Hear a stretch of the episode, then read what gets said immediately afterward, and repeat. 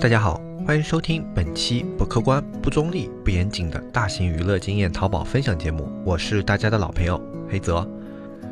距离我们上一次做节目啊，已经过去了蛮长一段时间了。实际上这一段时间我们在爆肝一件事情，那么是什么事情呢？我们稍后会跟大家说。呃，我们先还是来聊一下我们电商最近发生的一些比较大的跟我们利益相关的一些事情。呃，而且这样的一些事情呢，其实它也促成了我们去爆肝这样的一个事情。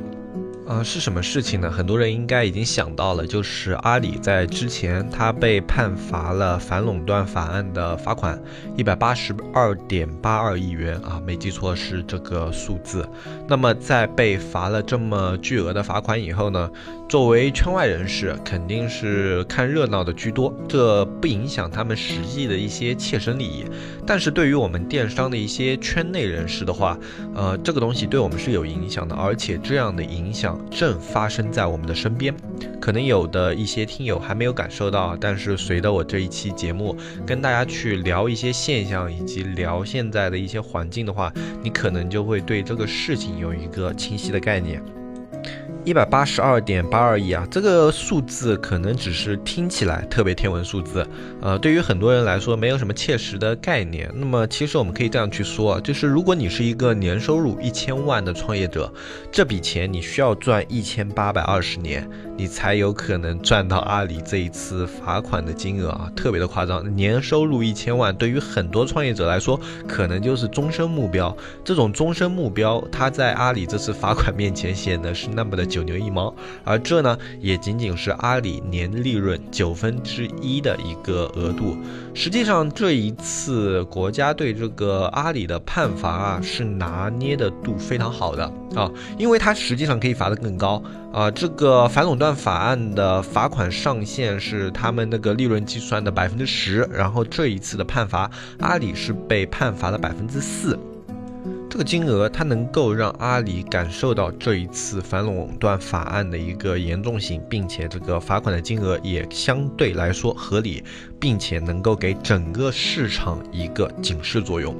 其实，在我们中国的话，反垄断法案上这个级别的特别少。那么阿里的话，已经创造了我们国内最高的反垄断法案的这个罚款记录了。呃，之前保持者是高通啊，应该是美国的高通，我记得它有个五十亿的罚款在我们国内啊，之前都是最高的。那么世界上的反垄断的这个罚款记录保持者呢，应该是谷歌公司。我记得他们有好几笔啊，换算成人民币都是呃大几百亿级别的一个这种罚款。呃，应该有三四百亿吧，应该将近啊。他们被罚款的原因也很奇葩啊，因为在国外对反垄断这一块控制的特别严格啊。然后谷歌，我有一次记得他们被这个反垄断的原因是什么呢？就是他们的安卓系统做的太好了，以至于其他的系统没有生存空间啊。就因为这样判了他们系统在这个安卓生态里面的垄断啊。然后就感觉挺无语的，对吧？啊，就这个手机系统我做的太好也是我的问题。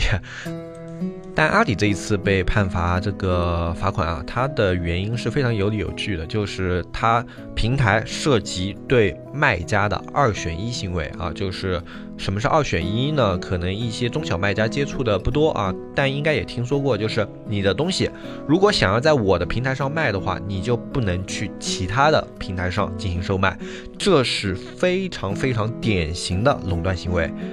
所以实际上这一次罚款对阿里打击最严重的，并不是说他这一百八十二亿的罚款，而是他这个平台啊，短期之内都没有办法对商家进行二选一。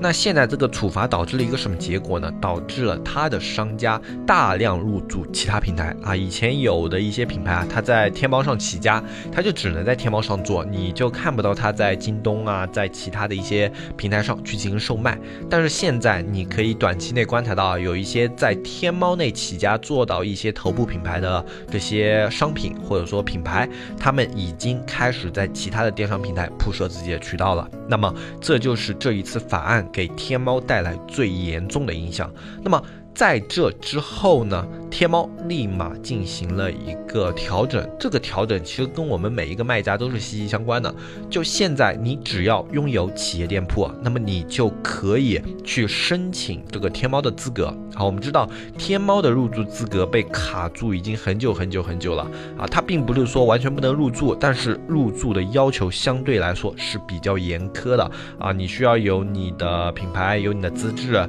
然后你还要有这种商标，然后。啊，这些是基本的。然后除了这些基本的之外，它还要考核你商家的综合实力，然后你要去提交各种各样的资料。如果你的实力不达标的话，那就不过，对吧？啊，它这样的一种审核机制呢，已经好几年了，就是因为。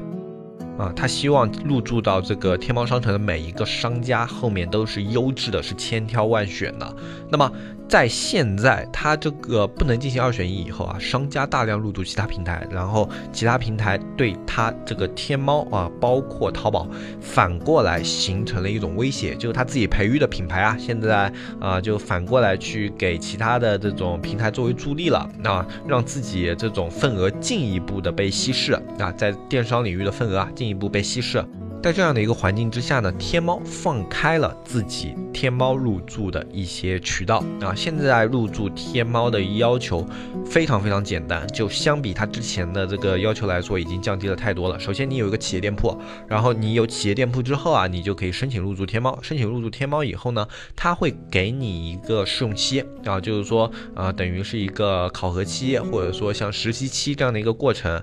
在这个时间范围内，只要你的销售额达标，那么你就可以直接获得这个天猫资格啊。当然还有一些要求啊，包括商标啊什么的这些东西还是要的。呃，所以我们之前节目里面啊，我们其实以前跟大家说过，就是如果你有条件的话，你尽可能去申请一个商标，因为你在电商里面想要做到最好的那一部分的话啊，不管是京东啊、天猫啊，还是说其他的一些商城类的，你想要做到顶部的话，你总归是有一天你需要用。用到这个商标的，而现在如果啊，当年我们那一期节目啊，应该说有几期，我们不止说了一次，那几期节目有那么几个听友听进去了，已经注册好了商标啊，但是这段时间啊一直没有派上用场，那么现在就可以派上用场了。你有一个商标啊，然后你有一个自己的企业店铺，然后已经有了蛮好的一个淘宝的运营经验的话，你可以有机会马上拿下一家天猫店。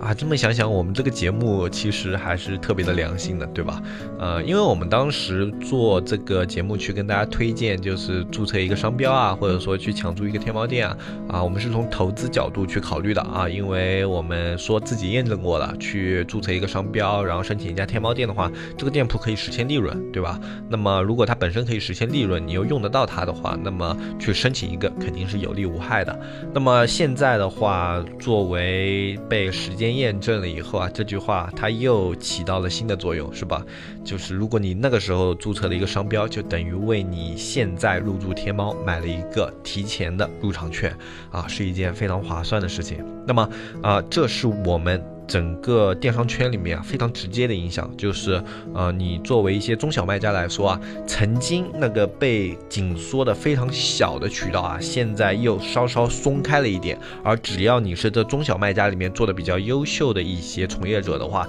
你就有机会钻上去。呃，那么你现在去申请商标，我觉得也来得及，因为它这个东西应该不是一个短期性质的，呃，它应该这个口子是会开放一段时间的。为什么这么去说？说呢？因为虽然它开放了天猫的口子，但是这个行为它并不能短期内让天猫它这些流失的卖家用户啊迅速的回流，或者说并不能让它非常快速的吸引一些优质商家去入驻天猫啊，它能够让开天猫的人变多，但是实际上这样的一个行为的话，它需要一个时间去见效。就比如说我一个中小卖家，我去成为了天猫卖家，我在天猫里面要去站稳脚跟啊，去形成一定的影响。力，那么没有个半年一年的，肯定也是不现实的，对吧？那么在这样的一个时间过程中呢，它这个政策没有办法在短期内见效，然后同时其他平台入驻了大量的一些优质的品牌商家，然后他们的实力会进一步的强化。那在进一步强化以后，比如说像京东，比如说像拼多多，本来就已经有追赶淘宝的这样的势头了，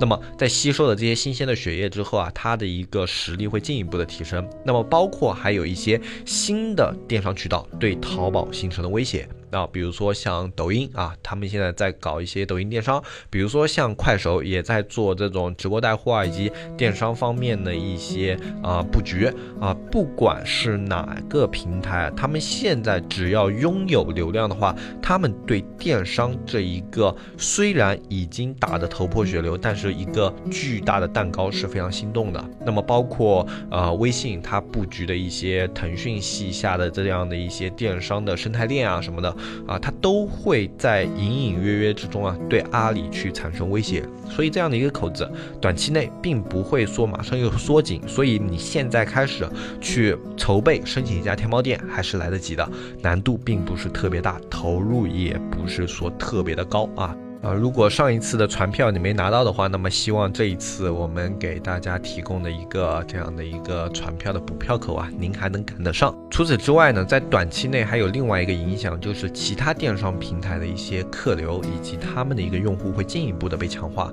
啊，比如说新兴的抖音的一些电商的渠道啊，比如说像直播带货的，比如说像拼多多和京东的，他们还会保持一个持续的增量啊。为什么我敢这么笃定呢？因为拼多多的话。它现在依然是电商里面所有电商广告投入最多的。呃，根据指数显示的话，现在在电商领域啊。啊，寻梦信息，也就是拼多多这个公司啊，他们在广告上的投入，啊，基本上指数是在七十五。那么这个指数是什么概念呢？呃，淘宝和支付宝，然后再加上京东几个加在一起，他们的指数也才勉强过十多一点啊。就是说，拼多多是他们所有这些平台的广告投入加起来还要有七倍啊。它在花巨大量的这些资金，仍然用于去拉新。和引流客户，所以说它增量是必然的。哪怕我这个资金用的效率低啊，但是只要我花下去了，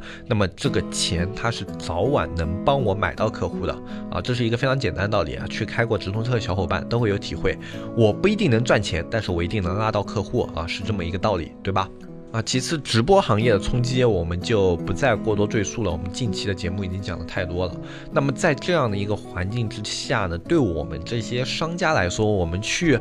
布置自己的一个销售矩阵是特别重要的。就我们如果像往年一样啊，我们依旧只开一家淘宝店，或者说只开一家天猫店啊，甚至说你只开几家淘宝店的话啊，这样的一个盈利模式都会显得太过单一了。现在的电商环境它变得更加的广域，它的流量散布的啊更加的分散。在这样的一个情况下的话，谁能够在这样的一个分散的流量群里，每一个池子都拿到一点流量，谁就能够适应这样。的一个大的电商环境而生存下来，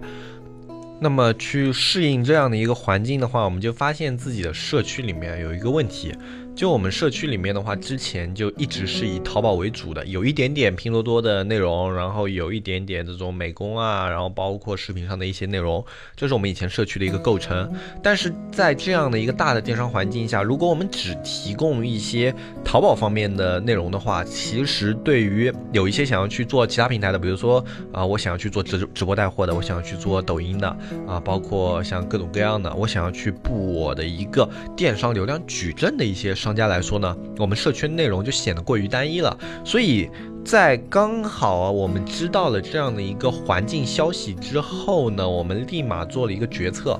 我们去把自己社区的内容变成一个矩阵化的内容。这样，大家如果想要去学习一些不同种类的电商平台的知识，比如说像拼多多的，比如说像京东的，或者说像现在最新的直播带货的，像抖音短视频的，你都可以在我们社区找到相对应的内容去进行观看。然后，包括我们整个社区现在里面的话，我们后期还会去更新更多更全面的一些教程，让它能够满足所有想在不同平台创。行业的啊一些卖家朋友的一些需求。啊，因为我们以前的话啊，单纯做淘宝这个非常的单一，然后我们这段时间几乎是天天加班啊，去里面去更新这些内容。啊，因为这些内容的更新，一个你要有对应的内容，然后你要去做审查、去做整理、做归类，啊，时间上还是要花比较多的，而且涉及到了不同的领域，里面有的领域呢，其实我们也还不能说啊，现在特别专业，但是我们自己在。学习的一些过程中，比如说像抖音这样的平台，像直播带货这样的一些领域，我们在自己学习的过程中，我们同时就把我们学习的资料分享给大家，大家可以在同一个进度下，我们一起去学习去进步。然后包括我们现在的话，呃，可以跟大家说一下，我们现在周边有一些很不错的信息渠道和资源渠道，呃，这些渠道是什么呢？大家可以关注我们接下来一段时间的节目。